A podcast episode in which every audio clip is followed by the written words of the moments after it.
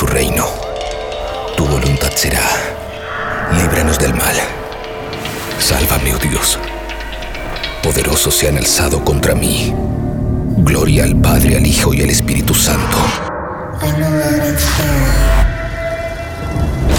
Como fue en el principio y siempre será. Amén. Salva a quienes depositan su confianza en mí. Dios mío, sé para ellos una torre fortificada frente al enemigo. Que el enemigo no tenga poder para dañarnos. Que el Señor esté con ustedes y también con nosotros. Oremos, oh Dios sagrado, Padre Todopoderoso, eterno Padre de nuestro Señor Jesucristo. Él quien envió a su único Hijo para aplastar al mentiroso. Pediré tu ayuda para alejarnos de su ruina y de las garras del demonio. Infunde terror a la bestia.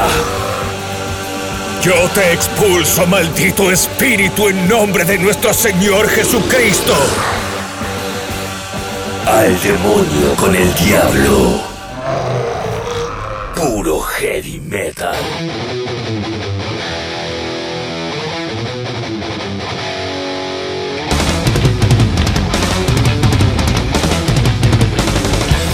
Como se los había dicho, empezamos este nuevo Al Demonio con el Diablo con una de las grandes obras maestras del metal.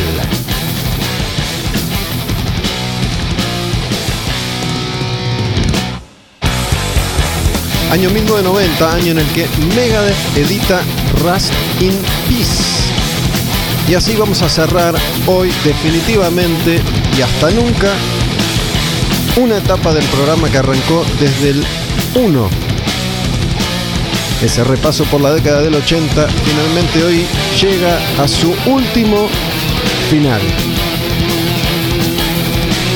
Lo anuncié, se los dije, lo prometí. Acá estamos con Rust in Peace de Megadeth.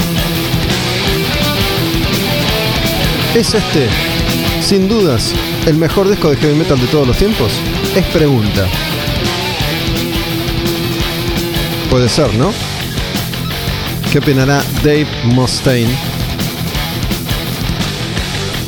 Bienvenidos, bienvenidas a un nuevo show, Al Demonio con el Diablo, estreno domingos 22 horas en tabernodinlive.com. Así arranca este disco, así arranca el programa hoy.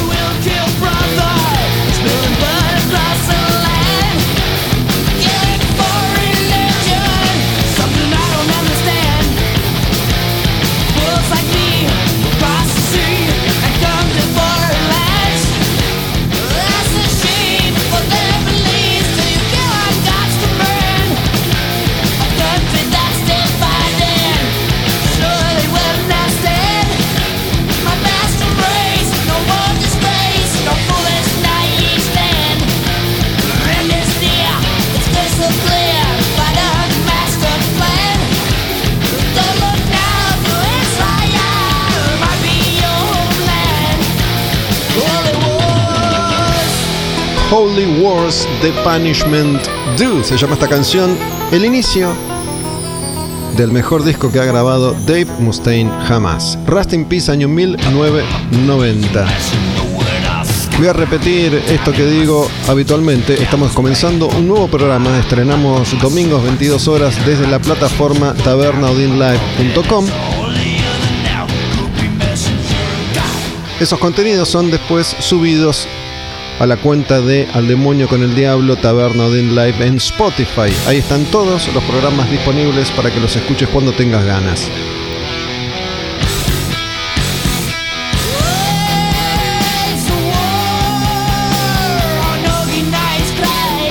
Hasta este momento hemos venido repasando todas las canciones, todos los discos, todos los artistas importantes de la década del 80, año a año. 1980, 81, 82, hasta llegar hasta 1990 nos metimos en una nueva década y finalmente hemos terminado ese repaso el domingo anterior. Y me había guardado esta, la carta ganadora para el cierre, la despedida definitiva.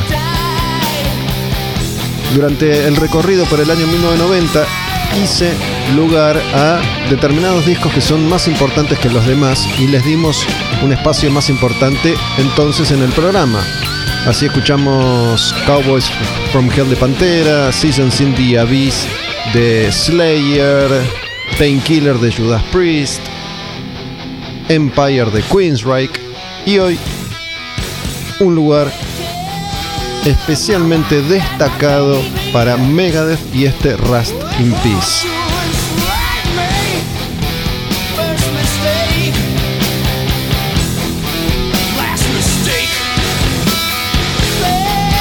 Hoy tenemos invitado, va a estar Juan de la banda Protus, una nueva banda argentina de metal.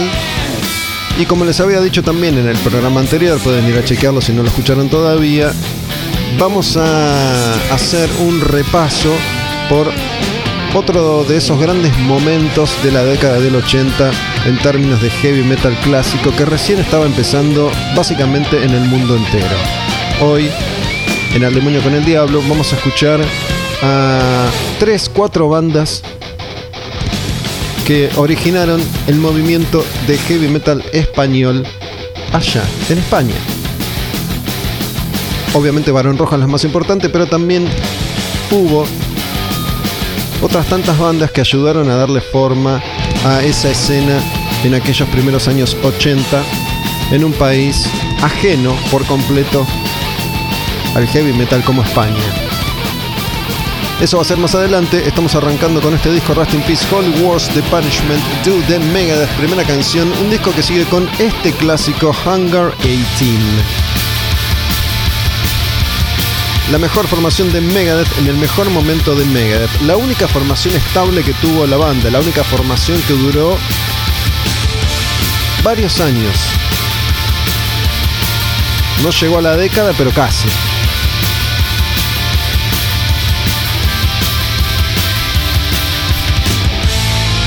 Y a partir de este momento nos metemos un poco más de lleno en la historia de la banda, que en 1989 era un caos absoluto. ¿Por qué? Porque eran todos drogadictos. Megadeth ya había sacado tres discos. Killing is My Business, el primero de Mustaine al frente de su propia banda una vez que fue echado sin pena ni gloria de Metallica. El segundo, que es Sells But Who's Buying, que es el disco que empieza a consagrar a Megadeth como una de las bandas más importantes de lo que era el nuevo heavy metal entonces, el thrash.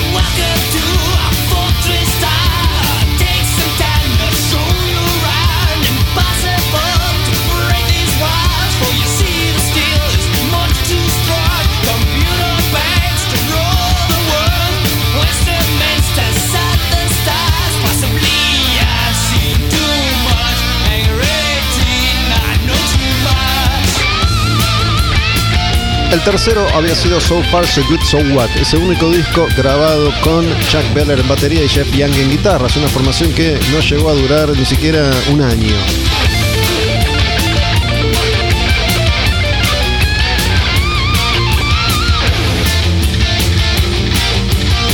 Para 1989 Megadeth era una banda en ascenso y Dave Mustaine un músico en descenso, al infierno.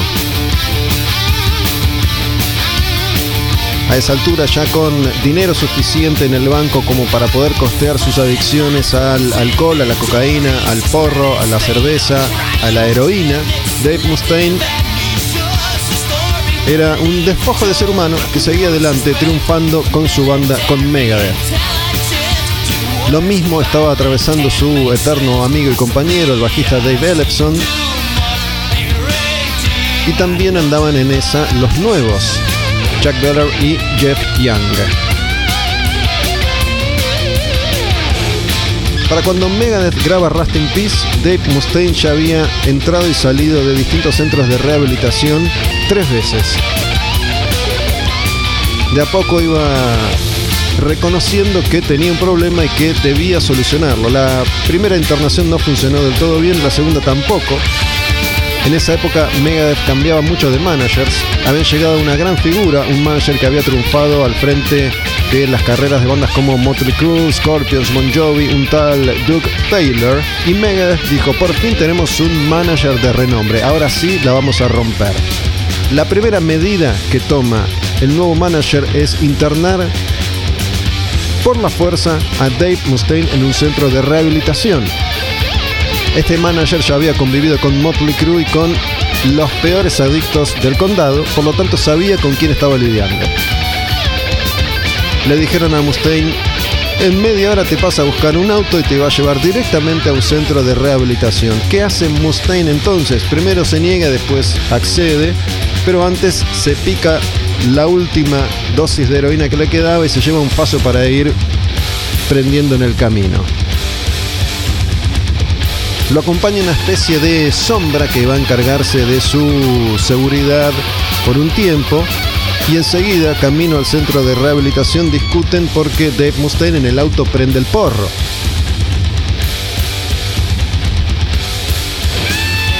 Entre discusión y discusión, Mustaine llega al centro de rehabilitación y lo primero que hace es conocer a una chica, empieza en una relación y en una especie de revuelta esta chica se escapa, pega heroína, vuelve y en el centro de rehabilitación se drogan con Dave Mustaine. Que ya tuvo suficiente, llama a la mamá, sí, a la mamá y le dice, ma, vení a buscarme ya. Y la mamá lo fue a buscar. Doc Taylor, el nuevo manager de Megadeth, llama a Mustaine y le dice, por esa zorra alcohólica de tu vieja estás como estás. ¿Qué hizo Dave Mustaine? Lo echó. Con mamá no.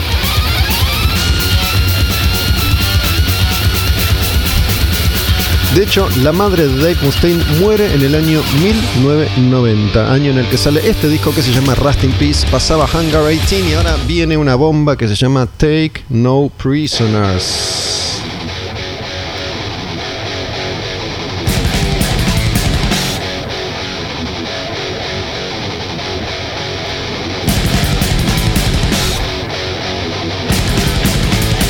Dejamos por un momento al Dave Mustaine adicto y vamos a concentrarnos en la banda. Chuck Weller, baterista de Megadeth, tenía un asistente. Se llama o se llamaba porque falleció, Nick Mensa. Nick Mensa quería ser el baterista de Megadeth y todo el tiempo decía, probame a mí, probame a mí, probame a mí. Bueno, como Chuck Weller tenía graves problemas también con las drogas y el alcohol, en un momento no estuvo disponible y Nick Mensa finalmente tuvo una oportunidad, la de probarse en vivo. Tuvo que reemplazar a Chuck en un concierto y lo hizo espléndidamente bien.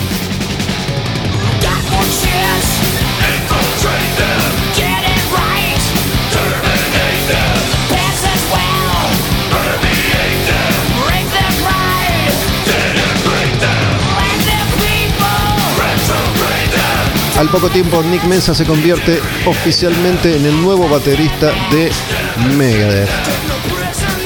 Queda un escollo por resolver Dave decide echar a Jeff Young. ¿Por qué? La excusa parece. Jeff Young se quiso garchar a la novia de alguien, de alguien de la banda. Dave Mustaine dijo, esto no se hace en casa, afuera. Y Jeff le dijo, no, perdóname Dave, dame otra oportunidad, tengo drogas. Ah, bueno, pasa.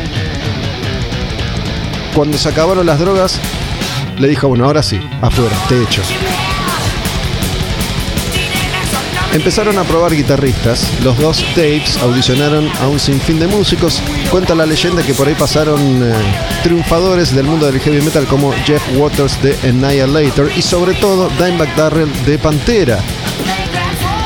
Mustaine había conocido a Pantera en gira y había quedado deslumbrado con eh, el virtuosismo de Dimebag en la guitarra. Le dijo, loco, tenés que unirte a Megadeth. Y Dimebag le dijo, ok, voy pero tiene que estar mi hermano también. Si va mi hermano, yo voy. Si no va mi hermano, yo no voy. El hermano era Vinnie Paul, baterista de Pantera. Dave dijo, pero ya tenemos baterista, entonces no voy. Y un día va Dave Mustaine a la oficina del manager de ese momento, Ron Lafitte, y ve sobre el escritorio un CD que se llama Dragon's Kiss de un guitarrista llamado Marty Friedman. Dave se burla de la foto de tapa, de los rulos de Marty, y le dice al manager, me está jodiendo. No me digas que vamos a probar a este con ese pelo, con esa imagen. Escúchalo, Dave. Llega Marty Friedman, harapiento, con zapatillas de dos mangos, mal equipado, con una guitarra berreta, enchufa Dave Mustaine decide tenderle una especie de trampa y le dice a esos técnicos, enchúfenlo al equipo jodido. Porque si este es bueno, va a tener que demostrar que de verdad es bueno. Porque si no es bueno, va a pifiar con este equipamiento. No sabría decirles de qué estamos hablando en este caso, pero sí que seguimos con Five Magics de Megadeth de Rust in Peace, de este disco que estamos escuchando en El Demonio con el Diablo. Resulta que Marty Friedman la descose con la guitarra. Dave Mustaine dice: Listo, ya fue, este es nuestro músico. Bienvenido, adelante, Marty Friedman. Pero ¿qué pasa? Cuando empiezan a grabar, Dave Mustaine se deprime. Porque lo ve tocar a Marty Friedman y dice: Para, este es mejor que yo. Siente inseguridad. Dice: Me tengo que preparar mejor. Por eso, de alguna manera, según cuenta la historia, este disco es tan intenso, tan intrincado, porque se establece una especie de competencia entre, entre Dave Mustaine y Marty Friedman, sobre todo por parte de Dave Mustaine, porque Marty Friedman siempre fue un tipo muy seguro de sus capacidades y nunca entró en esa. De hecho, siempre se mantuvo al margen de la locura en Megadeth. Siempre la tuvo bien clara Marty Friedman. Siempre supo dónde estaba parado y cuáles eran sus características, sus virtudes y sus defectos. Los rulos, el defecto, las manos, la virtud. Estoy de acuerdo con usted, en esos rulos de Friedman no garparon nunca. A esta altura lo queremos. Además mide un metro 38 Marty Friedman.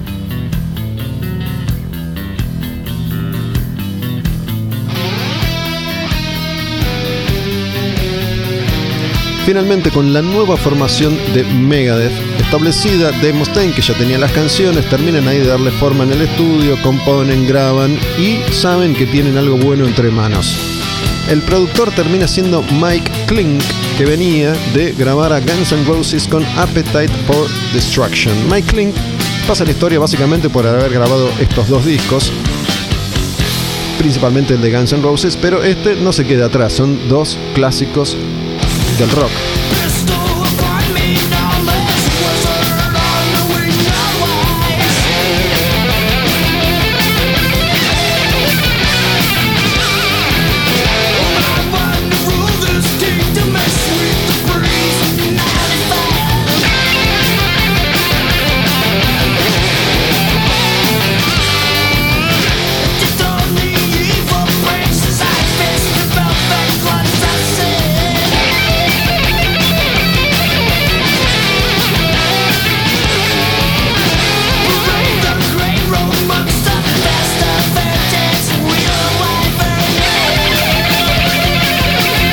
Mientras escuchamos Five Magics y todos esos solos de guitarra a ultra velocidad, les cuento que esto que estamos haciendo ahora y que hoy termina para siempre, se llamó así originalmente y lo voy a decir una vez más. De 1980 a 1990, la edad dorada del heavy metal.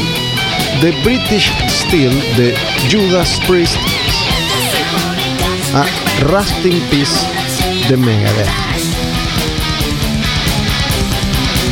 Me encanta este estribillo.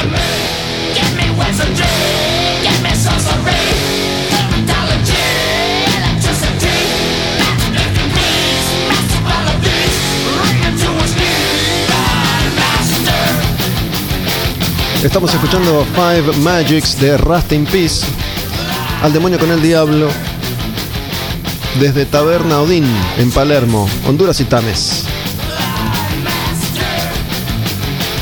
Escuchando el debut de esta formación de Megadeth, la más importante, la histórica, la que más tiempo duró. Dave Mustaine y Dave Ellefson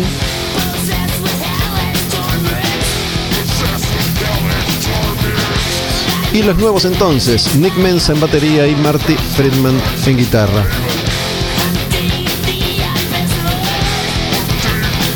Vamos a pasar a la siguiente canción mientras seguimos recorriendo Rust in Peace de Megadeth. Va Poison Was the Cure. Tiene muchos de estos comienzos este disco.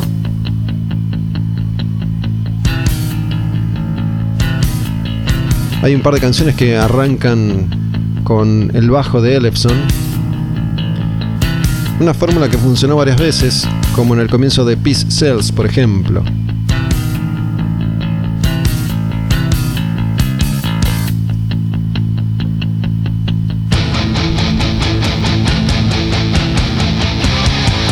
Para esta época Dave Ellefson estaba tratando también de limpiarse, de alcanzar la sobriedad y lo iba a lograr un poco antes que Dave Mustaine.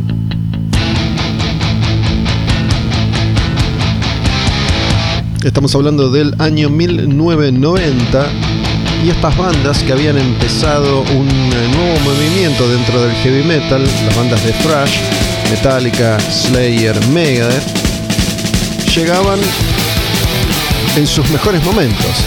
Slayer este mismo año editaba Seasons in the Abyss.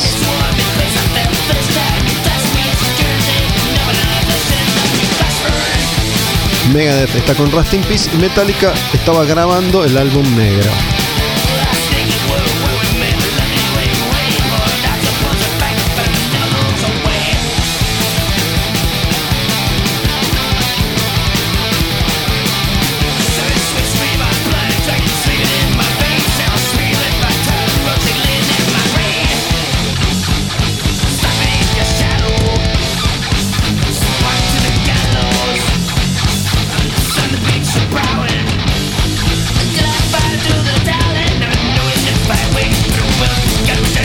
Para la gira de Rust in Peace, Megadeth salió en tour con Slayer y con Anthrax en una gira que pasó a la historia y se llamó el Clash of the Titans, choque de titanes. Esos titanes eran Megadeth, Slayer y Anthrax, acompañados, depende si el tour, si hablamos del tour de Estados Unidos o si hablamos del tour europeo, acompañados por Suicidal Tendencies o por Alice in Chains. Alice in Chains que ya era la punta de lanza de lo que se venía, el grunge. Aunque para el heavy metal iban a empezar sus años más oscuros, para Megadeth iba a empezar su mejor década, la más exitosa. Esa primera mitad de los años 90 es clave en la historia de Megadeth porque es cuando el grupo alcanza su pico de popularidad, de calidad y de producción, obviamente también de ventas. Esta se llama Poison Was the Cure. Si seguimos adelante con Rust in Peace, vamos a ver que viene este, se llama Lucretia, la bruja. Estos arreglos son los que en definitiva terminaron transformando a Megadeth en esto que una vez dijo el ruso Berea, la Sinfónica del Colorado. Así se los conoció cuando la banda aterrizó por primera vez en Buenos Aires, Argentina, para tocar en obras en el año 1993. Esos conciertos legendarios de Megadeth.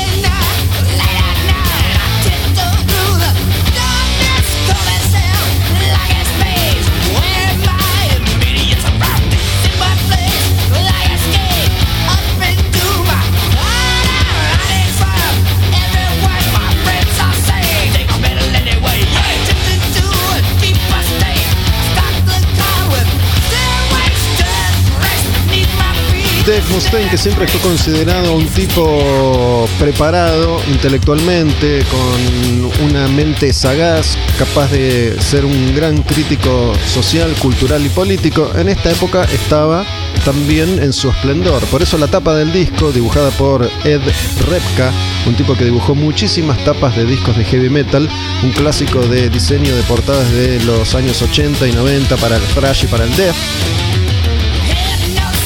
y muestra a cuatro líderes mundiales de Rusia, de Japón, de Inglaterra, de Estados Unidos ante un hallazgo, un alienígena, haciendo referencia tal vez a la canción Hangar 18, que a su vez se basa en esta mitología verdad, no lo sabemos, en ese espacio que tiene Estados Unidos en el desierto donde habría criaturas de otros mundos. Lo de Rust in Peace es una especie de juego de palabras que remite a Rest in Peace, el RIP, el descanse en paz. En este caso vendría a ser oxidarse en paz y según vi por ahí, Dave Mustaine se inspira para darle nombre a este disco en un calco que viene un auto que decía Rust in Peace, pero también decía que todas las armas nucleares se oxiden en paz.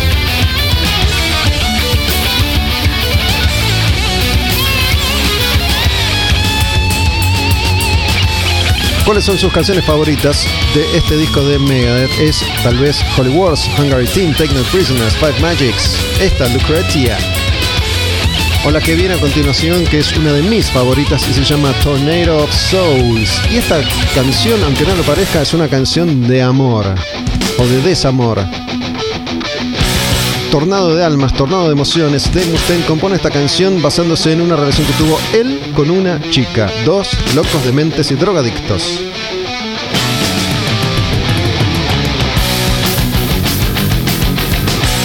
Pero qué fantástica es esta música, esta canción, este disco.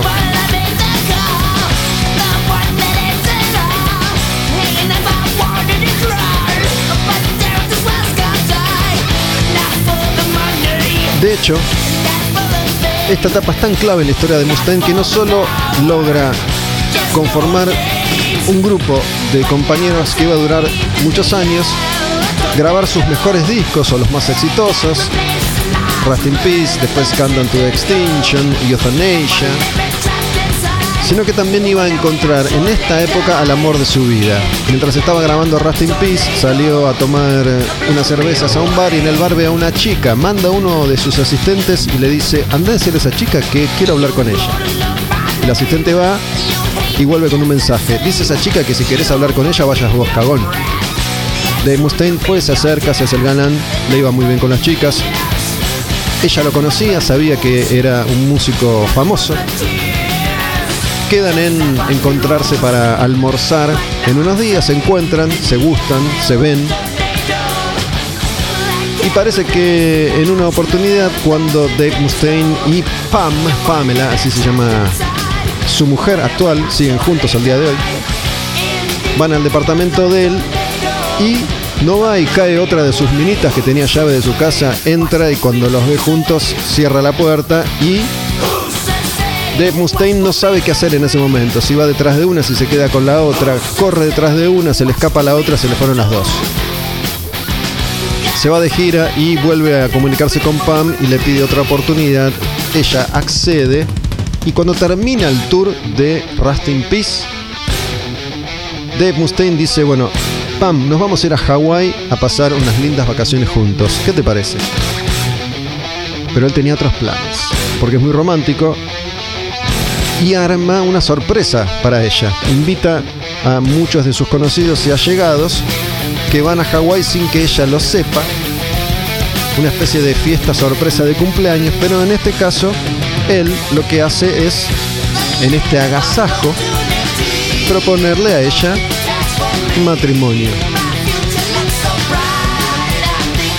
Pam dice que sí, se casan y viven felices para siempre. Tuvieron dos hijos, ya adultos, Electra, la nena, Justice, el nene. Y él sigue muy enamorado de su esposa, o al menos eso es lo que cuentan. Esta es una época clave para el heavy metal, es una época clave para Megadeth y es una época clave para Dave Mustaine, a quien amamos tanto, a quien queremos tanto en este país. Un tipo que no solo graba sus mejores canciones, sino que finalmente intenta encauzar su vida. Le va a tomar muchos años más hasta descubrir al Señor para quedar completamente limpio de sustancias que le han cagado un poco la vida. Pero lo, cierto es que también en ese trayecto, en ese camino, fue perdiendo un poco el filo de Mustaine. Pero ¿por qué exigirle tanto a un tipo que nos dio todo? Que nos ha dado tanta música, tantas alegrías, tantas felicidades, que hemos visto tocar acá en vivo tantas, tantas, tantas veces en conciertos legendarios y también alguno que otro olvidables.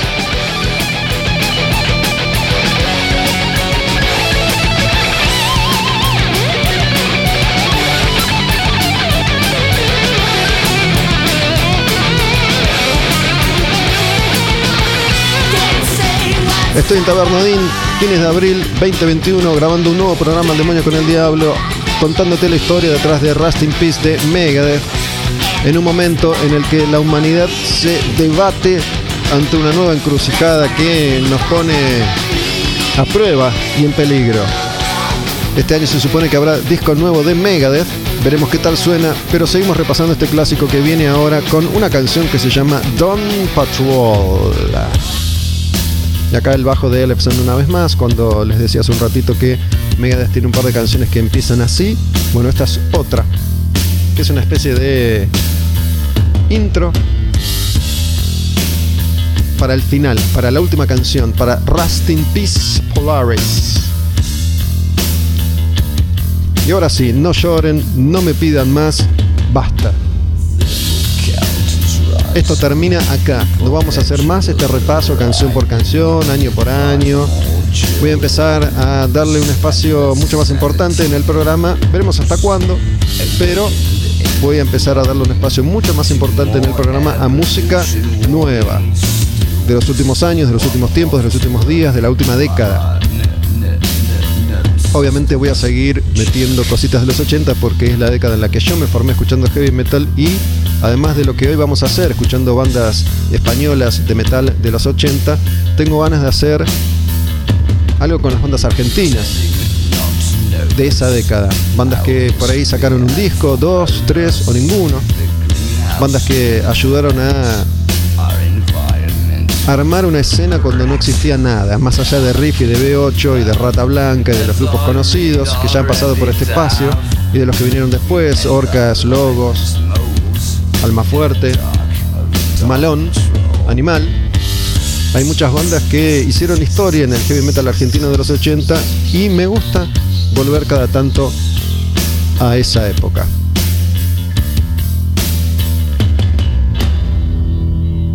Cerramos entonces Rust in Peace con la canción que le da nombre al disco, la última de este clásico de 1990. Megadeth en el demonio con el diablo. La Sinfónica del Colorado, uno de los músicos más importantes del metal de todos los tiempos. Lo tiene y lo tuvo todo. Dave Mustaine, te quiero. Sin duda es uno de los grandes discos de metal de todos los tiempos, uno de los mejores. Rust Peace.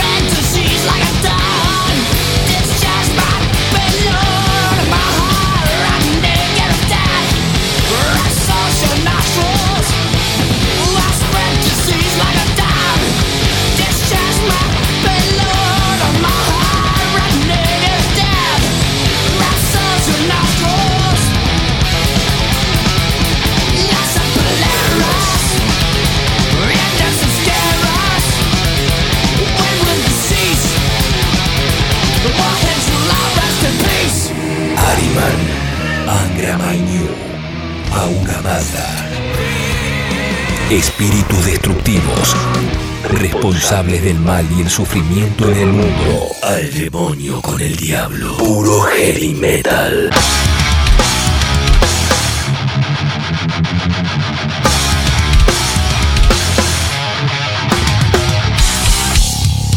Venimos de escuchar Rust in Peace de Megadeth, así empezaba este Al Demonio con el Diablo y lo que suena ahora es Protus, banda invitada hoy en el programa. Está Juan acá conmigo en la taberna, Taberna Odín, donde siempre grabo cada Al Demonio con el Diablo. Juan Orcajada, ¿qué haces, loco? ¿Cómo va, loco? Muchísimas gracias por la invitación, por el espacio acá. La verdad que me siento un poco como una colegiala, pero, pero pero bueno, en el sentido de que estoy emocionado, un poco exaltado todavía por la situación. ¿Ah, sí? Sí. Bueno, gracias. Che, escúchame. ¿A qué, ¿A qué se debe tanta emoción? Bueno, más que nada porque mm, en realidad sería por tres cosas. Primero, eh, porque hoy por hoy tener un espacio de difusión es más que significativo no solo por lo que significa en general la difusión para una banda que está más en el ámbito del under, sino también que con toda la pandemia que estamos viviendo realmente se han restringido mucho las el circuito y las herramientas del circuito como para dar oír un poco música, bandas, posturas de la movida. Eso por un lado. Por otro lado, porque bueno, en lo personal, eh, nada, eh, son demasiados los domingos que me fui a dormir muy tarde eh, escuchándote a vos. Incluso cuando empecé a escucharte estabas con Nagi todavía. Eh, muy, muy Eras un niño. Era un niño eh, incursionado en el metal por mi primo Gonzalo y su madre a Pantera. entonces, bueno, la verdad que es como una especie de, círculo poder estar hoy acá hablando con vos. Y también, por otro lado, es muy importante porque en Protus es un proyecto que tuvo una reestructuración grande de músicos. En esa reestructuración entro yo. Y es un proyecto que le estamos poniendo muchísimo trabajo, muchísimo esfuerzo para desarrollar, dada la situación. Y está buenísimo tener la oportunidad para hablar de todo eso. Dale, loco, gracias. Y bueno, esta, esta voz no es la tuya. No, es Juan, el cantante anterior. Otro Juan. Así es. Eh, seguimos con los Juanes acá. Vamos a, al, finalizar la charla, vamos a escuchar una canción nueva de Protus en la que cantás vos. Así es. Que es la primera canción que vos cantás. Exacto, sería como estreno mundial. Eh, saldría hoy acá lo que sería ya con la nueva formación. Que en realidad lo que reestructura ese gran cambio de formación sería que el guitarrista eh, Francisco, que también toca acá, lo que estamos escuchando de Cortina, y el cantante se fueron el baterista Marcos, que tocaba en esta época, tuvo un problema de salud en la espalda y tuvo que alejarse de la batería. Eh, durante mucho tiempo tocó Fede Stugner, em, que después estuvo tocando también otras bandas como Pronoria, en su momento que hace poco sacaron un disco, va, hace un par de años. Em, y en esa reestructuración grande que hubo en la banda, sumado cayó todo lo que fue el comienzo de la pandemia, entonces pareció todo un momento bastante devastador. Pero bueno, se fue conformando la banda con Fede Uso en la batería, eh, que es un baterista que antes tocaba en una banda también de la escena del under, eh, que sigue tocando hoy en día, Mamut. Y se sumó también Diego Martínez en la guitarra y con coros, que es él vivía en Bahía Blanca, se vino hace unos años acá para desarrollar más su propia música él canta y toca una banda llamada Nacer Muerto. Y es como una especie de cofadría, perdón, de bandas eh, que nos fuimos conociendo. Yo antes canté durante casi nueve años en un proyecto que se llama Sobre tus cenizas. Eh, por reestructuraciones, cambios de la vida, momentos bisagras, desgastes de las relaciones, que son básicamente las cosas más comunes, más en una escena medio asfixiada. Eh, se fueron abriendo espacios, eh, se fueron abriendo músicos, yo de mi banda anterior, los pibes que estaban en Protus, pero como nos conocíamos con Feli, que es eh, Felipe, el guitarrista original, fundador, y Jonathan, que es el bajista, es como que se dio bastante natural la entrada de Federico, el nuevo baterista, Diego, el nuevo guitarrista, y yo como nuevo cantante. Al punto tal que en muy poco tiempo ya estábamos ensayando y armando música nueva. Y algo que para mí era importante también es a lo que ya está estructurado, que realmente me gusta mucho. Es una banda que siempre me llamó atención antes que yo formara parte de ella. Poder llevar un poco también nuestro sonido y no sé si reinterpretar, pero dejar que nos interpele un poco la música que fue compuesta por otras personas y hacerla un poco propia también. Bueno, yo decía antes de empezar a charlar con vos que, desde hace un tiempo se, está conformando una nueva escena de, bandas de metal en la Argentina, ¿no? Que, tienen un enfoque diferente. ustedes, Against, Nulo, qué sé yo, bandas que se me, se me ocurren ahora. Que tienen otra, otra actitud y otra manera de, de plantarse y de plantear un poco cómo se van a mover, cómo se van a manejar en esto de hacer música en Argentina. Y creo que Against es como ese ejemplo de que se puede, ¿no? Sí. qué sé yo. Los antiguos que empezaron un poco antes, si querés, pero hay ya un planteo diferente, con una actitud diferente, me parece a mí, y, ciertas cuestiones que, que, los unen. Sí, yo creo que em, en cierta forma en la escena en la que estamos, yo siempre digo que hay una escena, pero por ahí no hay un circuito establecido. No hay caminos establecidos, ni formas, ni fórmulas. Em, lo que es el, el, espacio de productoras evocadas hacia el metal es bastante inexistente. Creo que algo que uno va aprendiendo a medida que crece y empieza a tener sus proyectos es que muchos de los músicos argentinos que apreciamos son también personas que, además de su con su lucha musical y su propuesta y su identidad musical tienen una identidad en cómo se gestionan. Y la gestión en realidad es lo que termina definiendo mucho la historia de, de casi todas las bandas, por lo menos en lo que es en la escena nacional. En lo que es esa gestión, digamos que yo formo parte de una nueva escena que seríamos como los, los hijos post-cromañón, para decirlo de una forma. En un momento donde quedó desabastecido digamos, el circuito, los lugares donde tocar, las productoras con las que hablar, los caminos que seguir, empezó de nuevo lo que es eh, hacer la producción propia, desarrollarnos entre, con ayuda entre nosotros, aprender de los errores y un poco aprender a respetarnos entre los colegas y hacernos un poco de espacio. Yo a Iván justo te contaba antes, en realidad nos conocimos en un espacio totalmente diferente. Iván de Against. Iván de Against. Eh, nos conocimos en, la facultad. Eh, ¿Qué estudiaban? Eh, él estaba en ese momento, no me acuerdo si en historia o filosofía, y yo estaba en letras. en realidad nos, pusimos a hablar porque estábamos los dos perdidos buscando el aula. Él tenía una remera de carcas y yo una de Cannibal Corpse y básicamente nos empezamos a hablar por eso. Creo que esto es importante a la hora de hablar de esta nueva escena porque por ahí antes los músicos se conocían en el barrio, en la esquina y venían de la fábrica o del taller. Sí, eso cambió muchísimo, es cierto. Es cierto. no me lo había puesto a pensar de que me lo decís ahora, pero muchos de los colegas que conozco dentro del metal incluso a veces son conocidos o colegas que tuve como, por ejemplo, compañeros en el conservatorio, cuando estudié música, eh, en la facultad es como que nos conocemos más por ahí en un al ir no tanto a un club social, un espacio común dentro del sector donde vivimos, sino como que nos abrimos más a nuevos lugares y nos conocemos al, desarrollar nuestra vida básicamente. Yo creo que esto que vos decís de la gestión es fundamental, lo dije cuando estuvo Iván acá charlando conmigo y mm, bueno, la semana pasada, hablando de órdenes cronológicos que no siempre son válidos porque cada uno escucha los programas cuando quiere, pero bueno, en el programa anterior estuvo Miguelillo Ojeda, que es un músico del sur del país y que para mí es también un claro ejemplo de lo que hoy se puede hacer en toda esta realidad que vos y que todos los músicos y todos los argentinos básicamente describimos, ¿no? El tipo vive en el sur, en Río Gallegos, trabaja en una empresa de gas, es músico, toca heavy metal y dijo, quiero hacer un disco bien tocado, bien grabado y con todos estos invitados. Empezó a ponerse en contacto con el Tano Marchielo, Tito García, el Tano Romano, Mario Ian. Y mm, lo que yo le dije al final de la charla fue, loco, la verdad te felicito porque vos sos la muestra de que igual siempre se pueden hacer cosas en Argentina con casi nada, ¿no?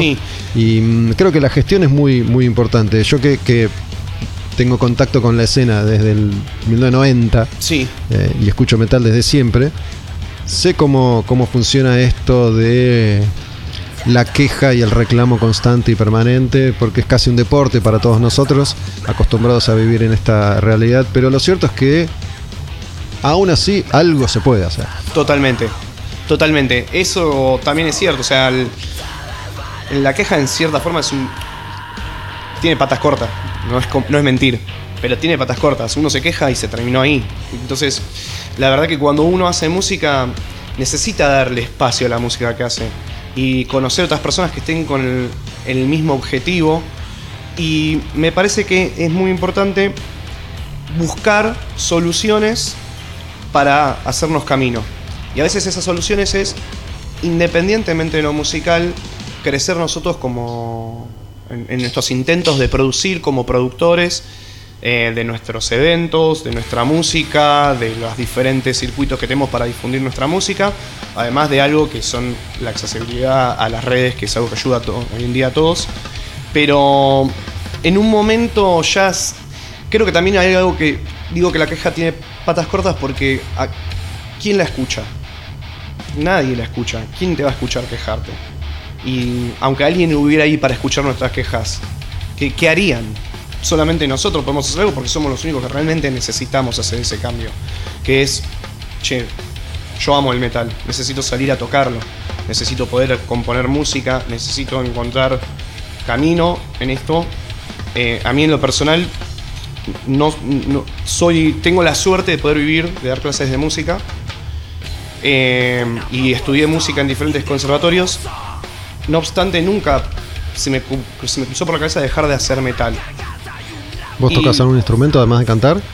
Me defiendo un mínimo casi nada inexistentemente un poquito con el piano y con la guitarra como para entender la teoría musical Enseñás canto. Sí, enseño canto. Entonces, digamos, desde lo básico me muevo por ahí. Pero en lo que es la. el- a la hora de hacer metal, eh, no solo buscar diferentes texturas, lo diferente, no sé, cantar un tango a cantar un metal de música extrema, pero también con las herramientas que es hoy en día, poder escuchar todo lo que está pasando en el mundo y uno influenciarse y cultivarse por la música, no esperar a que alguien te venga a dar algo. Si uno no espera.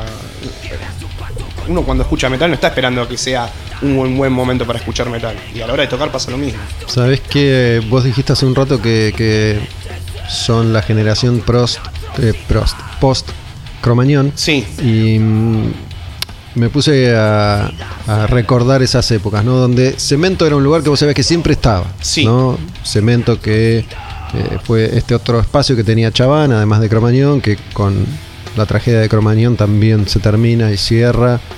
Eh, Chaván muere poco tiempo después. sí, Y hoy en día todos esos actores que formaron parte de la escena del rock y del metal en la Argentina en los 80, en los 90, principios del 2000 ya no existen, ¿no? Pero eran todos actores usualmente atacados y criticados por Sí. sus formas y por sus métodos, sí, que seguramente no eran los mejores, pero eran los únicos. Digo, eran quienes estaban Sí. ahí y quienes estuvieron siempre, muchas veces cagando al músico, puede ser. Otras tantas lidiando con el músico también, Sí. pero estaban ahí.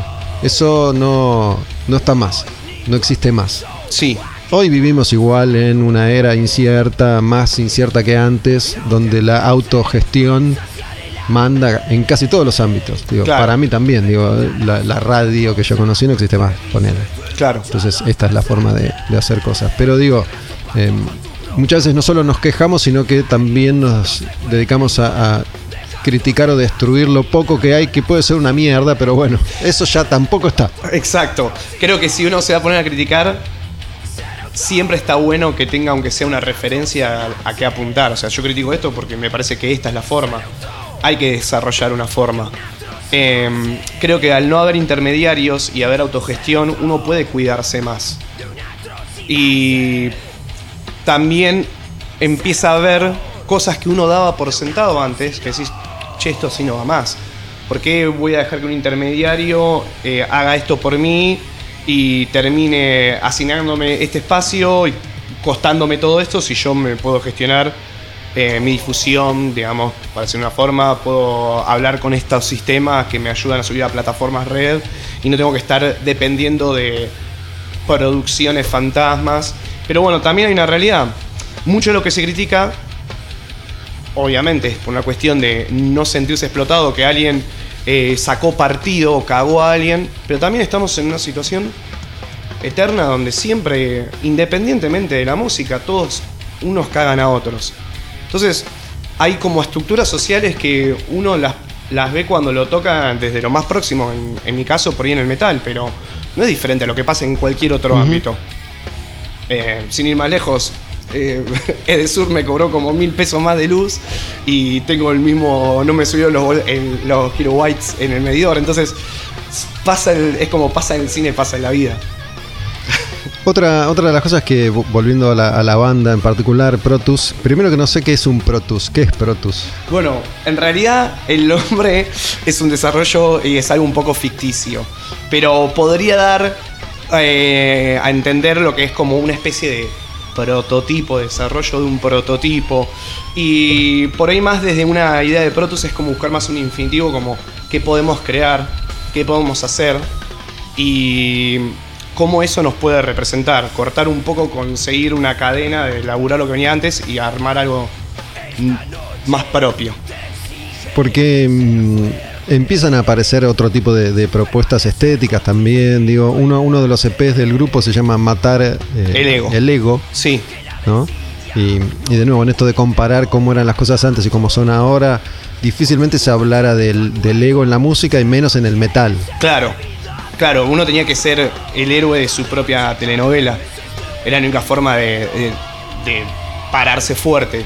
Ahora pararse fuerte es eh, no solo respetar a los demás y respetarse a uno, sino que pararse fuerte es también cortar con un cuento de que uno crece por creerse más. Entonces, cuando se habla de cuestiones como la egocentría o de estar muy creído o la falta de humildad directamente, eh, me parece que también es una muestra de debilidad. Por ahí suena medio como un mensaje de autoayuda, ¿no? Pero tal vez una forma, una nueva forma de fuerza es cortar con esta idea ficticia de que uno se la puede rebancar y uno es absoluto. O sea, esas vulnerabilidades de que soy perfecto y me merezco lo mejor solamente hace que uno termine más lastimado. Es un síntoma de época también, no sé cómo serán las cosas dentro de 10, 20, 30 años, pero si, si hablamos de metal, por ejemplo, de alguna manera pusimos a nuestros héroes montados en su propio ego. Digo, siempre se, se, valoró y se destacó a figuras que así se construyeron, así, así crecieron. Digo, Papo, Jardino, Iorio. Sí, totalmente. No, esta Cada uno tiene su pedestal único digamos. Pero además eh, todo esto que vos decís se destacaba, ¿no? Digo, son todas características que en Iorio se destacaban. Digo, el tipo, el tipo es avasallador, eh, es, guerrero, es poderoso, se la cree, es el dueño de la verdad, impone respeto, impone normas, impone reglas. Claro. Y también algo que se ve y que se por ahí se está terminando bastante en el metal ahora por una cuestión de un laburo más colectivo, pero es la idea de que era más común que antes, si tenías una diferencia con alguien, era tu enemigo. Y pelearte con alguien no significaba hacerte un mal. Ni al otro ni a uno, es como que era más fácil pelearse. Cuando hay más necesidad de encontrar nuevas formas, creo que una forma también de cortar con todas estas peleas internas es eh, no, no generarse conflictos y también aceptar a veces diferentes formas y diferentes formas eh, de, manejarse, eh, o sea, no tener esa necesidad de establecer que mi visión es la correcta y la más fuerte. No funciona más eso. Eh, es verdad que los, digamos, los, ídolos que tenemos establecidos son personas que tienen su forma y, y hasta les celebramos cómo mandaban a cagar a quien los contradecía pero no, no nos podemos manejar más así, porque si no nos terminamos de extinguir.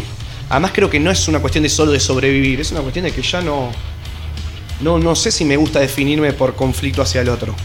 En este momento donde si no, ni existo, si no trabajo con el otro. No sé si, si estás al tanto, pero otra de las cuestiones que hacen a la banda es la presentación estética, ¿no? Los, los EPs y los simples tienen un arte Sí. eh, que, que tiene una continuidad aparentemente. Así es. Eh, la verdad que eso es algo que desde entrada lo pude ver desde afuera y ahora también desde dentro de la banda. Eh, está buenísimo cómo se cuida un poco la identidad de la banda porque es una herramienta muy importante que por ahí antes se, se dejaba más, no sé, al aire y se iba definiendo sobre la marcha. Pero justamente ahora algo para establecernos mejor cada banda es aspectos desde la estética, cómo manejarnos no solo en las gráficas o en el logotipo, sino incluso cómo se muestra la banda. Eh, y la verdad que desde afuera, cuando no era parte de la banda, siempre me llamó mucho la atención de cómo se manejan estos conceptos y me gusta ahora que formo parte de, de este proyecto que eso sea un principio. Tampoco nos vamos a volver locos, no tenemos un vestuarista que nos va a decir, ah, loco, pará, ponete estos pantalones que es la que va. Pero sí está buenísimo ver ¿Te que- gustaría tenerlo si pudieras pagarlo? Sí. sí, estaría buenísimo tener un vestuarista, pero si sumara a la idea de lo que queremos dar con la banda. La estética no solo desde cómo me veo yo, sino de qué gráfica voy a usar, cómo voy a presentar esa gráfica, cómo voy a presentar los videos, cómo voy a buscar em, la identidad quebrando también no solo forma de trabajar de lo que era el- anteriormente, sino también estéticas que eran anteriormente fijas al metal que, que ya no van más. ¿Quién es o quién hacía el arte de o hace el arte de la banda? En el segundo material, quien más trabajó fue en su gran medida eh, Francisco y Juan, los cantantes anteriores, el cantante anterior y el guitarrista anterior. También trabajó Feli y Jonathan, que son bajista y guitarrista que siguen vigentes en la banda ahora. Y eh, en la ilustración, no me puedo acordar quién fue el que hizo la ilustración del primer EP, pero en realidad no hubo en ese momento alguien que manejara la batuta, sino alguien que por ahí tenía una iniciativa y se iba estableciendo con toda la banda. Y eso se sigue trabajando ahora. En el material que ahora vamos a lanzar, eh, la gráfica, la ilustración la hizo una conocida, que es una tatuadora, Sabrina, eh, que nos encanta la estética con que trabaja ella. Y realmente eh, decidimos hablar con ella y en base un poco al, a lo que hablaba la letra y una postura que compartimos en la banda, mm, dimos lugar a esa gráfica, mm, cuidando lo que es esto, la estética, porque como te decía, no es algo que uno pueda ahora ya dejar al aire, es algo que ayuda a marcar la identidad y la identidad es algo muy importante hoy en día. Sabes que bueno, tenés una tenés puesta una remera de King Crimson y mm, muchas veces me pregunto yo le, le vengo dando mucho espacio a la música de los 80, ¿no? En el programa, esa música Sí. que a mí me formó, me marcó cuando era pendejo y descubría no solo las bandas más conocidas, Maiden, Judas, Metallica, sino bandas hoy consideradas más, más oscuras. Y mm, yo cuando grabo el programa muchas veces no lo grabo en orden, ¿no? Digo, tiene desde hace ya un tiempo tiene como tres bloques el programa y yo lo grabo Y después lo vas y después se ordena. Em, entonces, lo que va a sonar después de, de esta charla, que es heavy metal español, ya lo grabé. Y recién cuando estaba grabando me preguntaba cómo escucha alguien hoy o cómo escuchará alguien hoy a esas bandas que para mí 1982, 83, 84 estaban buenas y me marcaron y hoy lo escucho así, no puedo desembarazarme de esa sensación, pero capaz que alguien lo escucha hoy por primera vez y le parece una poronga. No sé si llegaste a escuchar Barón Rojo, Bus. Sí, sí, sí, sí, por supuesto. Eh, me acuerdo en realidad cuando empecé a incursionar en el metal, eh, ir al Parque Rivadavia, a buscar discos. eh, literalmente, eh, me acuerdo de ir con un amigo al Parque Rivadavia con un, una- un bolso lleno de muñecos de mi infancia que los vendí en un local para ir esa ¿Qué, qué muñecos eran? y Muñecos de. Thundercat, los halcones galácticos, de G.I. Joe, eh, de He-Man. Eh, de He-Man tenía un montonazo, vendí todo, tenía hasta la torre de He-Man. La verdad que ahora lo pienso y me arrepiento un poco. Eso vale un dinero y no si está en buen Sí, estado.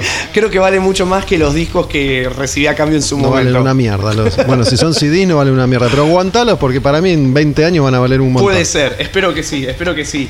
Pero bueno, me acuerdo en esa época empezar a incursionar en el metal y algo que pasó es que yo veo una diferencia por ahí más clara en... Yo tengo 35. Hay pibes hoy en día que a veces, bueno, ahora hasta, ahora obviamente las fechas volvieron a cancelarse, pero durante el verano que se pudo y hubo una mayor habilitación, hemos podido empezar a tocar para sacarle lustre a la nueva formación. Y me sigue pasando que me cruzo en festivales con pibes que tienen 22 años, 21 años. Yo creo que ellos, la gestión de internet fue más importante en su pubertad o en su adolescencia primaria. En mi caso no estaba tan establecida el internet, entonces la experiencia de las, eh, de las personas que se habían formado en los 80 era algo que a mí me guió muchísimo. Entonces muchas bandas de los 80 yo las escuché también como incursionando hacia el metal, pero honestamente es el cambio que el metal hace en los 90 donde a mí realmente me pega y me hace entender que el metal estaba con, no sé, yo iba a estar con el metal hasta el final. ¿Qué Eh, final sería ese? ¿La muerte? y la muerte, la muerte seguramente, espero morir antes que el metal. La música no muere igual. la música que- no muere, así que sé que va a ser así, pero, pero mm, por ahí es más lo que pasa en los 90, eh, ¿Afuera o acá? en los O dos y lados. acá. Creo que, no sé, ser un pibe, eh, ser un nene, escuchar Pantera por primera vez eh, y escaparme para ir con mi primo a ver Animal, son cosas que agradezco haber hecho. ¿A dónde los viste? Ese- Escapándote. me parece que habían tocado en un festival en Ferro en ese momento. Pero. Me acuerdo, eh, también fui a, a Cemento. Ahí los vi en. Los vi tocar cuando. ¿Sabes qué mítica vez que tocaron con natas? Que les tiraron de todo a los natas. A natas. Sí. Eh, que me acuerdo que me voló la cabeza y en ese momento le tuve que decir a mi primo, che, me gustó esta banda, pero no era tan pesada. Me acuerdo de eso. Yo, yo estaba, en ese show estaba, y Sergio quedó enojado para siempre, me parece, con, con, An- con Andrés, porque no, porque no sé, no, no salieron a bancarlos. Sí, pero igual creo que Andrés como que lo presentó con la mejor. Años después les pasó lo mismo cuando tocaron con Motorhead en el hangar. Creo que hay una cuestión muy cerrada del metalero que por ahí ahora se está empezando a abrir. Y recién ahora. Eh, Hablamos de otro show legendario, Motorhead en Hangar, que terminó en el caos. En el caos absoluto, porque Lemmy está bastante mal en, en esa gira. eh, y tuvieron que cortar a, la- menos de la media hora del show. Y Lo que pasa todo. es que ese show se iba a hacer en un lugar más grande y se pasó a Hangar y estaba recontra sobrevendido, no había explotado. espacio. No había espacio.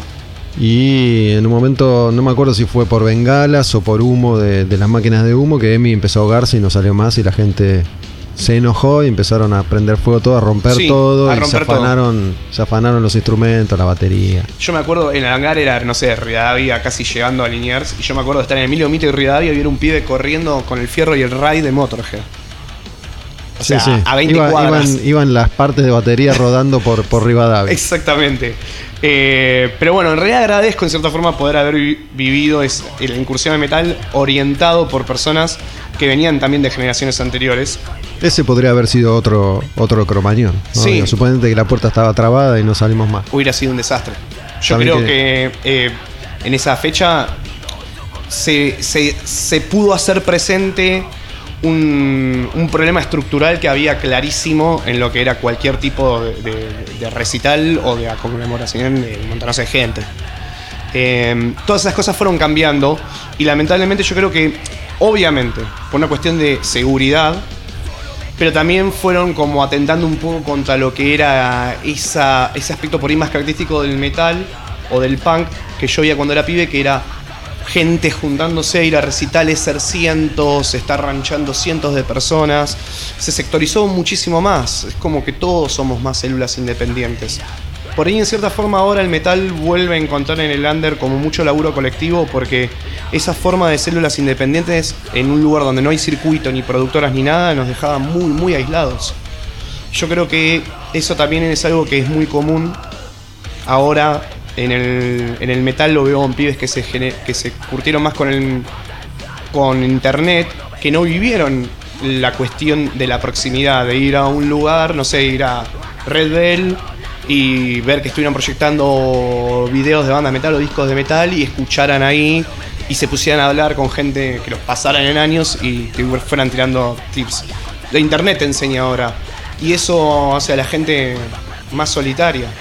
Sí, las, las consecuencias de este aprendizaje las, las vamos a ver en 10 o 20 años Sí. cuando digamos, y lo que pasa es que en 2015 la vida era así, no sé en qué va a terminar, Sí, pero sí, bueno, totalmente. todavía es muy pronto para saberlo. Tal vez si hubiera más herramientas para las bandas metaleras, habría más egoísmo. Tal vez somos todos hijos del rigor y nos ayuda la necesidad a juntarnos entre nosotros y cortar un poco con esa individualidad que todas las redes. O sea, esa individualidad uno se puede mostrar en las redes, pero no es lo mismo que cuando yo era chico iba al Parque Rivadavia, vendía los muñecos, me compraba discos y el tipo. No sé, Fermín del puerto del Parque Rivadavia me decía, no, no, llévate este disco que es increíble, este es una boludez. Esas cosas medio ya no existen y es una lástima. Yo creo que, digo, más allá de la evolución de los tiempos, es una lástima porque esas referencias no, no existen más. Internet las ofrece hasta ahí y yo estoy seguro, ¿no? Voy a, voy a alimentar el ego, pero yo estoy seguro que tengo más información encima que la que ofrece desordenadamente Internet. Por lo tanto, ese acceso termina, termina siendo medio complejo, ¿no? Sí, Si bien, esto lo digo siempre, pero digo, cuando yo era pendejo tenía que rastrear cualquier tipo de información mínima en, en una revistita. Claro, Y yo hoy tengo la sensación de que aún teniendo acceso a, a información supuestamente ilimitada, no se hace uso de esa posibilidad. Y tampoco hay tanta información. Digo, si vos querés ponerte muy, muy específico, Sí, es verdad. hay mucha información que no está más disponible. Si vos querés saber todo de Voivod, Sí. pero todo, no está en internet. sí, sí, es cierto, es cierto. Me, me acuerdo de, no sé, eh, estar buscando un disco de Benediction y querer buscar quién había producido la tapa, de, la gráfica de ese disco porque me parecía increíble. Y no la podía encontrar en ningún lado. Y al final ese disco yo lo tenía en físico, lo abrí, lo- me fijé y ahí estaban los créditos. Eh, es verdad que el exceso de información es murmullo a veces, no, no, ruido blanco, no te, no Sabés te tira que, nada. bueno, otra, otra cosa que encuentro en común con músicos de, de esta generación más nueva, ¿no? que, que venimos citando, y otros que tienen por ahí más experiencia, es que en, en mis últimas charlas con, con Canario, por ejemplo, de, de Plan 4, o, o también con Alex de Güemes, Alex Sí. había tocado en Mastify durante mucho tiempo, es cierta cuota de resignación, ¿no? Ellos que hace 15, 20 años, 25 años que están tocando, es como que al menos en esta última comunicación que, que tuvimos en pandemia y con todo lo que eso representa, capaz que mañana vivimos una realidad un poco más luminosa, pero cierta resignación, ¿no? Como ya fue. El sueño de vivir de esto es imposible, ahora vamos a seguir porque queremos seguir haciendo música, nos gusta, pero igual tengo que pintar paredes o manejar un flete, qué sé yo, por decir algo. Sí, sí, sí. Eh, eso, la verdad que yo entiendo que mientras más la peleaste, más la remaste. Y viste cómo fue generándose todo un circuito. Y de repente viene un movimiento cultural. eh, y- de como es el metal. Que después de todo el quilombo que fue, el- como decíamos recién, el cromañón, se pudieron hacer espacio las bandas y pudieron ir creciendo. Y después de repente se vuelve como esta sensación de volver hacia atrás con lo que es la gestión de recitales. Porque no nos podemos ni juntar varias personas. Es, es- me parece que. ¿Cómo no, no te podría frustrar algo así? Yo, yo me frustro.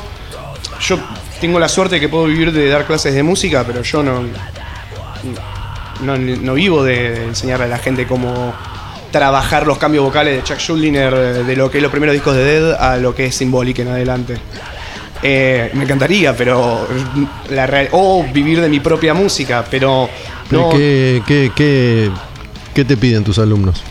Mira, tengo alumnos, tengo variado. Tengo alumnos que, como yo estudié canto lírico varios años, tengo alumnos que vienen de la escuela de canto lírico y del conservatorio. Y como estudié tango, folclore y jazz, después tengo alumnos que vienen más por el lado de la música popular. Y también hasta hice talleres de comedia musical, entonces me encanta cantar, me encanta cantar estilos diferentes. Eh, me acuerdo de Anselmo fue la persona que me hizo querer cantar y Patton fue la persona que me hizo querer estudiar música. Patton, Mike Patton. Exacto. La versatilidad para mí es algo hermoso. Creo que la versatilidad me hace seguir teniendo ganas de hacer metal. Eh, no solo cantar metal. Me encantaría vivir de mi banda de metal, pero sé que es muy difícil.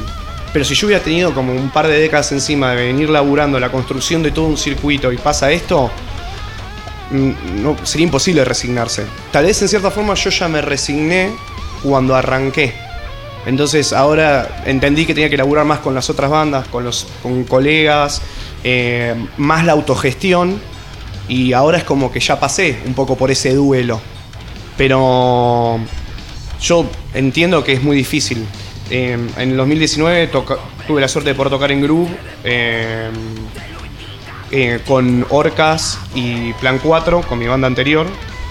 y ahora pasaron dos años y estamos preparando una fecha por streaming este fin de semana, que también tocan los chicos de Games, tocamos con Protus ahí. Y de repente digo, che, ¿qué pasó? De tocar en Groove es como que ahora estoy pasando links para que me puedan ver por YouTube. ¿Qué? Sí, difícil. Digo, estamos en un momento de incertidumbre y no, no, podemos proyectar nada. No sabemos si esto va a perdurar, si va a ser algo definitivo, si el año que viene la cosa va a volver a cambiar. Así que no, no vale mucho la pena, me parece, perder tiempo conjeturando, sino tratando de ir viendo ya día a día a ver qué, qué es lo que pasa. Como dicen, si no te puedes ocupar, ¿para qué preocuparte? Che, bueno, vamos a escuchar la canción nueva que, acercaste. ¿Hay más canciones ya grabadas? estamos terminando de grabar ya lo que sería ya el tercer single. Hay un cambio que se ve y que estamos siguiendo nosotros ahora es que ahora en vez de ir en materiales largos, se da mucho de a temas. Entonces, si bien tenemos varios temas ya preparados, los vamos sacando de a poco. Porque eso nos da material para ir moviendo en las redes, ya que uno no puede tocar, distribuir material es la el, digamos, el, la jugada principal de cualquier banda en este momento. Entonces, por suerte, tenemos varios temas más que iremos sacando. La idea es ir sacando eh, cada dos meses, con diferencia, ir sacando un single, eh, siendo este que hoy traje acá el principio de esta cadena de singles que vamos a ir sacando. En mis manos, ¿qué, qué, qué tenemos entre manos? En mis manos. En mis manos, a ver, en mis manos nosotros tenemos mucha manija y ganas de, poder de salir a tocar con toda. El tema en realidad no habla igual de esa manija. En mis manos lo que habla es cómo cada uno en sus manos tiene la continuidad de una violencia que nos caga la cabeza a todos. Y eso es algo que me pareció muy potente para desarrollar la idea para, En, mis manos tengo la, posibilidad de decidir si voy hacia ese camino o no, o en mis manos ya estoy metido en la violencia. Ese es el gran problema, el gran dilema. En, justamente en realidad este tema de lo que habla en mis manos es que tal vez en mis manos tengo la continuidad de la violencia. Tal vez cortar con eso. Es un poco momento de cambios. Juan, gracias, loco. Muchísimas gracias por el espacio, Gustavo. Al demonio con el diablo, Juan Orcajada. Orcajada. Orcajada. De, de Protus. Y mm, gracias por traer esta canción nueva que se llama En mis manos, que es la, canción que vamos a escuchar, que es la primera canción que Juan graba con la banda, ¿no? Las que estuvimos escuchando mientras charlábamos son canciones grabadas por el cantante anterior que también se llama Juan. Gracias, loco. Muchísimas gracias. Protus en mis manos. Con la mirada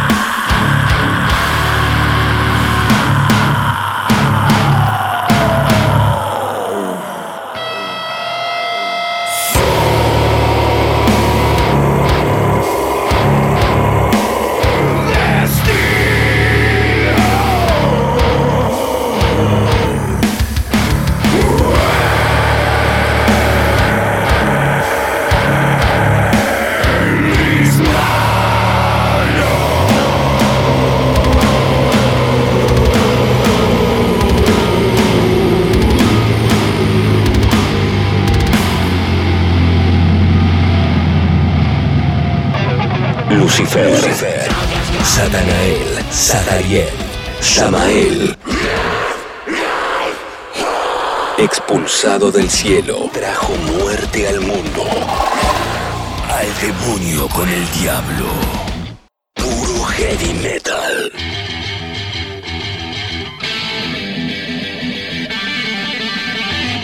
El viejo sonido del metal español. Primer clásico este de Barón Rojo. Nos metemos en el último trayecto de este al demonio con el diablo. Heavy metal español.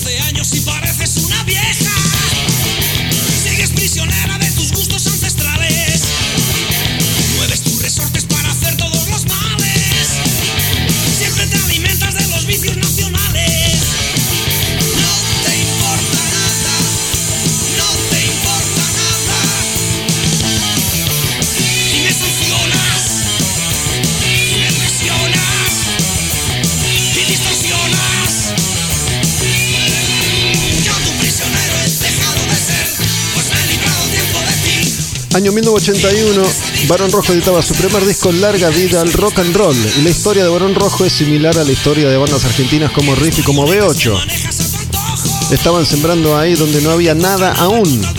España no es, te digo, no es aún hoy un país que se caracterice especialmente por la producción de sus bandas de rock. Pero Barón Rojo se convirtió entonces en la banda más importante de la historia del metal español, la que llegó más lejos, la que vino a la Argentina a tocar varias veces en obras, la que para mí fue un eh, momento clave en la formación de Gustavo, joven metalero argentino. Barón Rojo en Obras fueron de los primeros conciertos que vi en mi vida cuando era todavía un adolescente. De hecho, la primera vez que vinieron me llevó mi papá. Esta canción se llama Con botas sucias y es el primer clásico de Barón Rojo, es la canción que abre larga vida al rock and roll. Pero bueno, hay un disco que es clave en la historia de Barón Rojo y es este disco que tiene este super clásico que se llama Los Rockeros van al infierno, volumen brutal, año 1982. Este es el primer disco que yo escucho completo, es mi primer cassette de Barón Rojo. Es un clásico del heavy metal. Los rockeros van al infierno. ¿Qué dice la letra de esta canción? Eso que nos decían entonces nos llenaba de orgullo. Esto de nosotros somos rockeros y somos distintos. No me importa lo que digan, no me importa lo que digas. Esto, este, soy yo.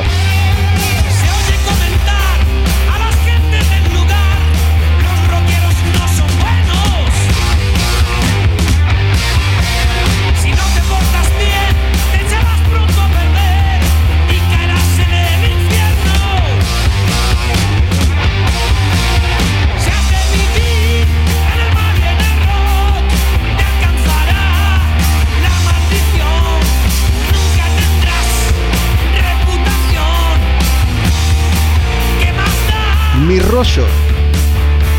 Mi rollo es el rock. Esto que hoy suena tan naif y tan inocente, en 1982 cuando sale Volumen Brutal era toda una declaración de principios. Esto era lo que nosotros queríamos escuchar porque esto era lo que nosotros sentíamos. Pará, yo escucho esto, yo soy distinto, soy diferente. ¿Qué me pasa? ¿Qué siento?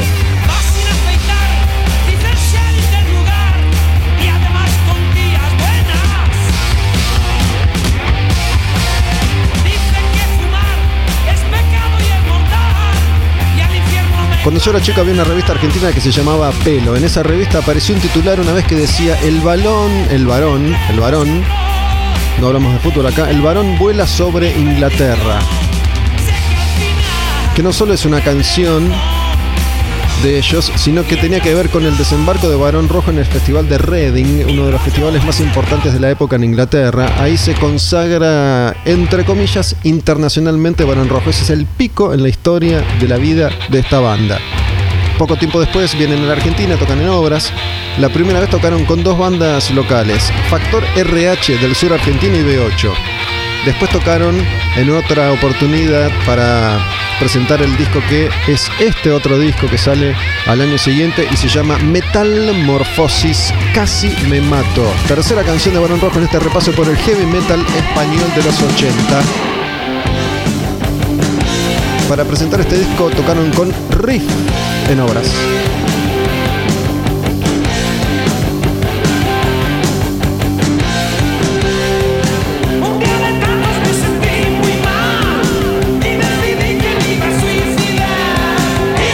Si bien Barón Rojo estaba un escalón más arriba que las bandas argentinas de esa época, lo cierto es que tampoco lograban sonar muy bien.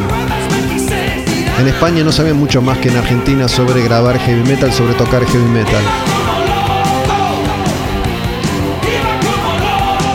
Casi me mato una canción de velocidad, iba como loco y casi me mato baby.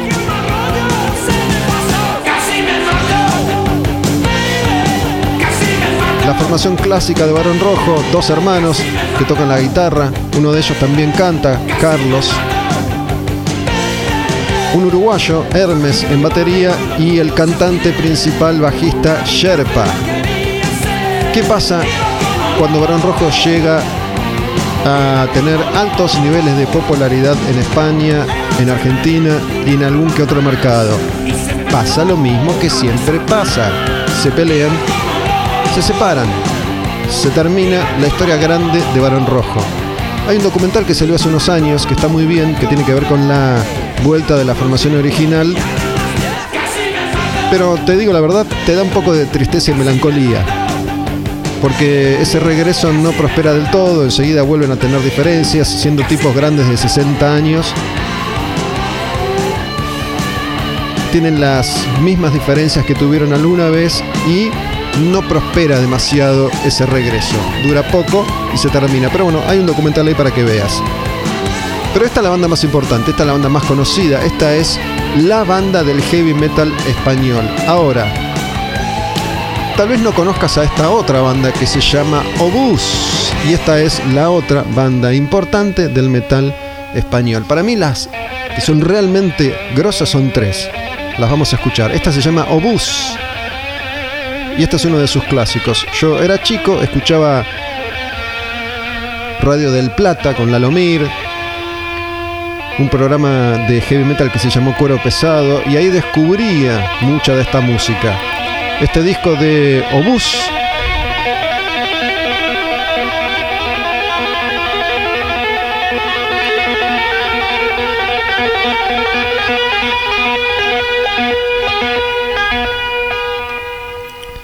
sale en el año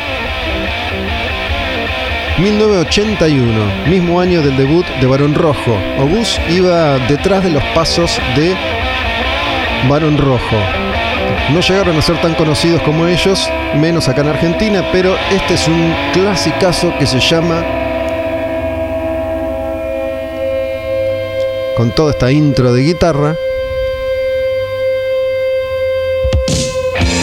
El disco se llama Prepárate y sí, suena así, como el ojete. Pero hace de cuenta que estás en 1981. B8 ni siquiera había sacado su primer disco todavía. Esta canción se llama Va a estallar el obús. El disco es Prepárate y el estribillo dice Prepárate, va a estallar el obús.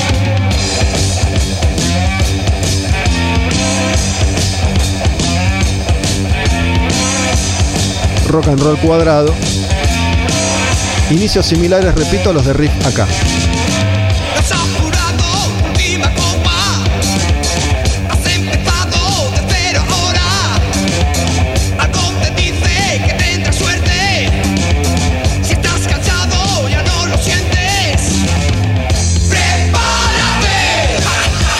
Has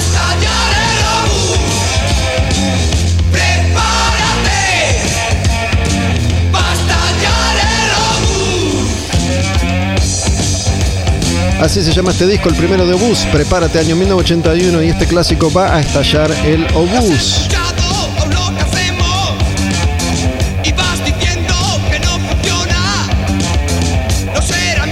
Al año siguiente, en 1982, Obús edita un disco que se llama Poderoso como el trueno. Y ahí está esta otra canción que vamos a escuchar en El demonio con el diablo y se llama Dinero, Dinero. Obús, heavy metal español.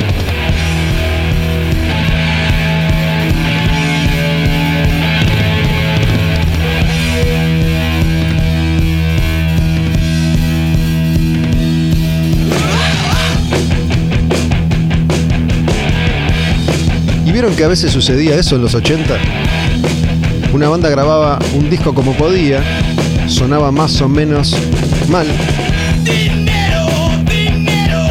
grababan el segundo con algo más de experiencia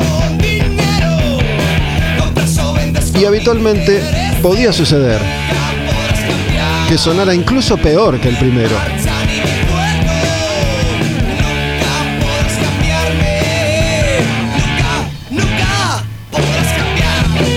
España y Argentina tienen una historia muy similar en ese tipo de relación talento, tecnología, talento, técnica. Si bien había grandes músicos, el mercado de la industria todavía no estaba lista para poder hacerlos sonar. Estamos hablando del año 1981. ¿Qué pasaba en 1981? Bueno, mira, Maiden sacaba su segundo disco Killers. Judas había sacado British Steel y sacaba Point of Entry. Black Sabbath editaba Heaven and Hell y Mob Rules con, con Dio. Ozzy sacaba Blizzard of Oz y Diary of a Madman. Maiden estaba a punto de sacar Number of the Beast. Saxon había lleg- llegado ya a editar varios de sus clásicos, Motorhead también. Tampoco es que el mundo no había avanzado lo suficiente, pero en ciertos países costaba más. La última canción que vamos a escuchar de Obús se llama El que más y es otro clásico de la banda. El disco también se llama El que más. Este suena un poquitito mejor. El disco es del año 1984.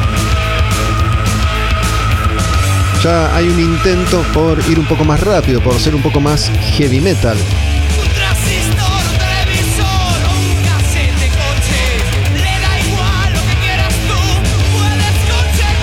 Porque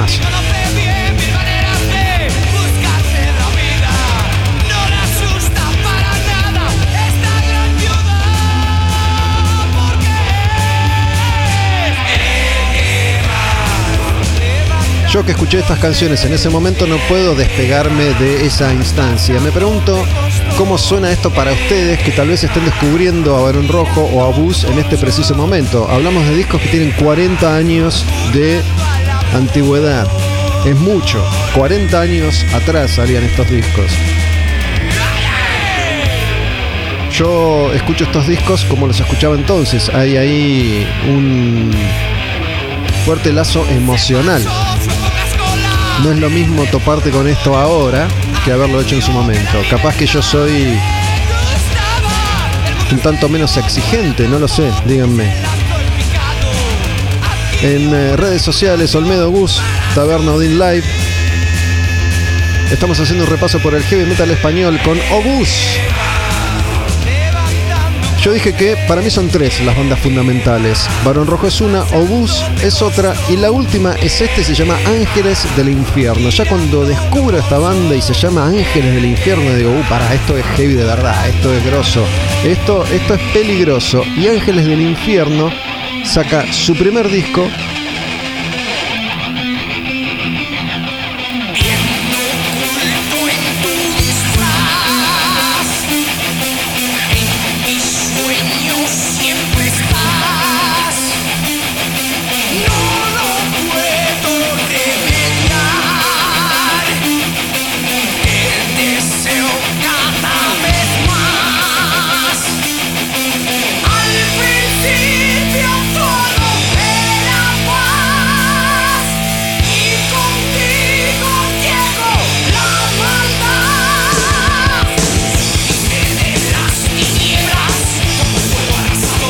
Ángeles del Infierno saca su primer disco en 1984. Cuando Barón Rojo y Obús ya tenían tres o cuatro discos editados, Ángeles del Infierno debutaba con este disco que se llama Pacto con el Diablo.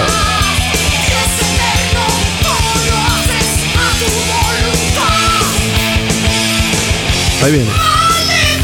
Vamos. Este es el disco más heavy metal de Ángeles del Infierno. Que a medida que pasan los años y los discos iba volcándose hacia un sonido un poquitito más accesible, más comercial, con muchas baladas. Pero este es un disco clásico del heavy metal español de esa época, con todas las referencias obvias del cliché del heavy metal. Ángeles del infierno, pacto con el diablo, demonios, motos, ser rockero, la noche, la oscuridad. La tapa del disco, fondo rojo, el logo del grupo, una foto de ellos, de negro, cruzados de brazos, pinta de matones y una mujer en pelotas. Primer disco de Ángeles del Infierno, Pacto con el Diablo y maldito sea tu nombre.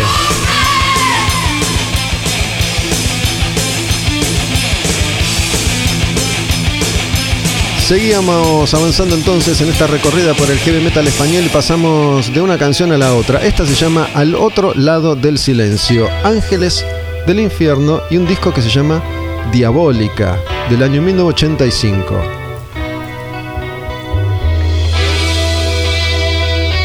En este caso, la tapa es un dragón y una guerrera en pelotas.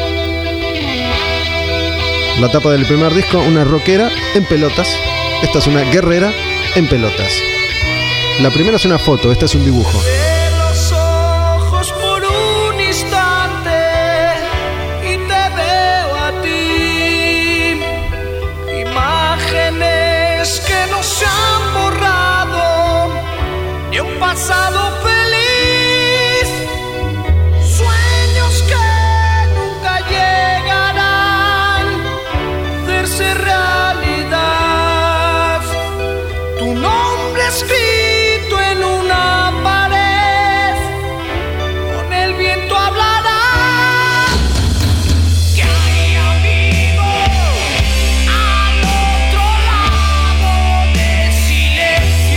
Esta canción Al otro lado del silencio, Ángeles del Infierno y su disco Diabólica.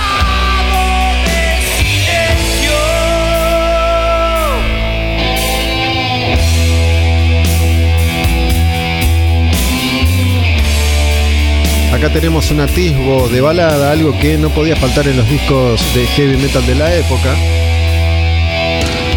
Ángeles del Infierno, al otro lado del silencio. Se parece a Barón Rojo.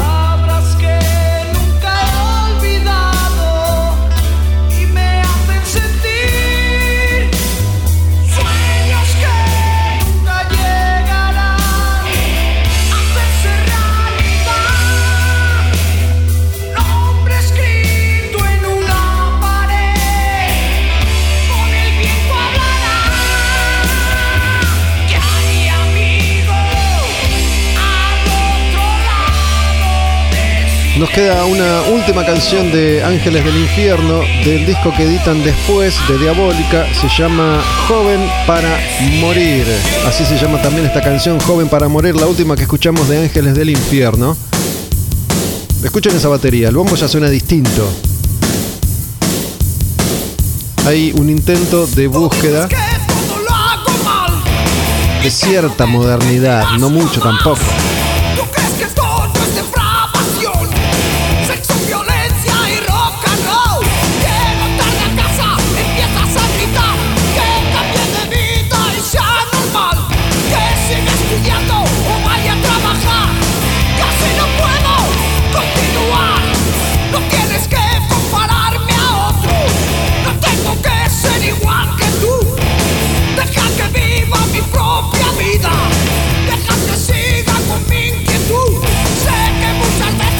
De la temática joven rockero, ¿no? Como los rockeros van al infierno de Barón Rojo, esto de déjame ser como soy, déjame a mí, déjame tranquilo, déjame que me pudra en el mismo infierno, voy a seguir mi camino, voy a seguir mi instinto, porque soy joven para morir.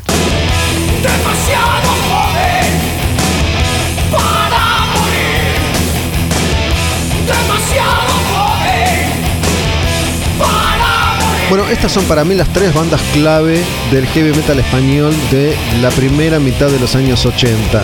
Hubo más bandas españolas, ninguna llegó al estatus de Barón Rojo nunca jamás.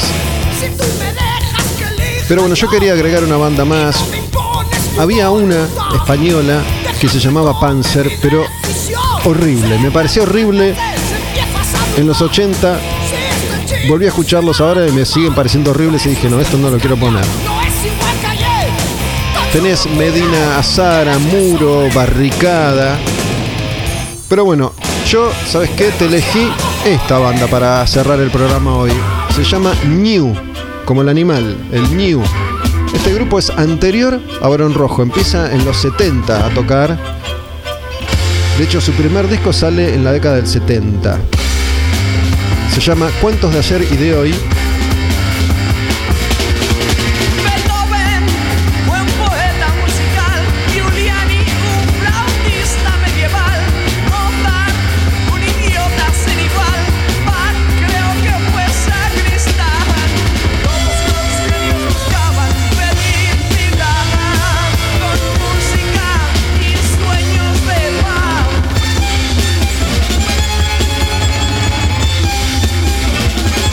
New saca este disco, Cuentos de y de hoy, en el año 1978. Ahí está esta canción. Al músicos, algunos músicos fueron nosotros y tenía ciertas características del rock progresivo, influenciados principalmente por Jethro Tull, las cuerdas, los violines y hay flauta también en New.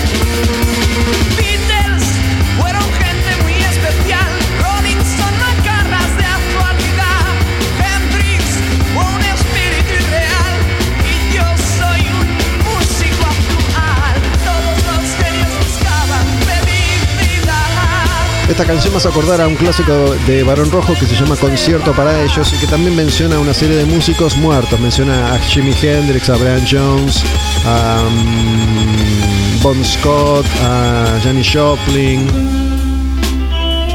Algunos músicos fueron nosotros, New, una canción del año 1978, pero esta otra canción es un poquito más actual, no mucho.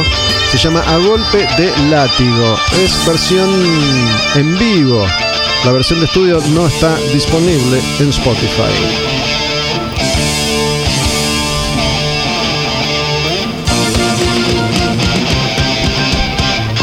Está en el segundo disco de New, A Golpe de Látigo del año 1980.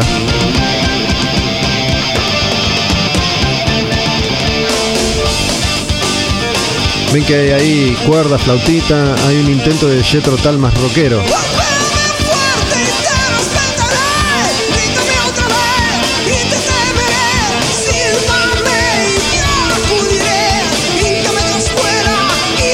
Estamos llegando al final de otro al demonio con el diablo. Mi nombre es Gustavo Olmedo. Grabo cada semana en Taberna Odín, acá en Palermo, Honduras y Tames.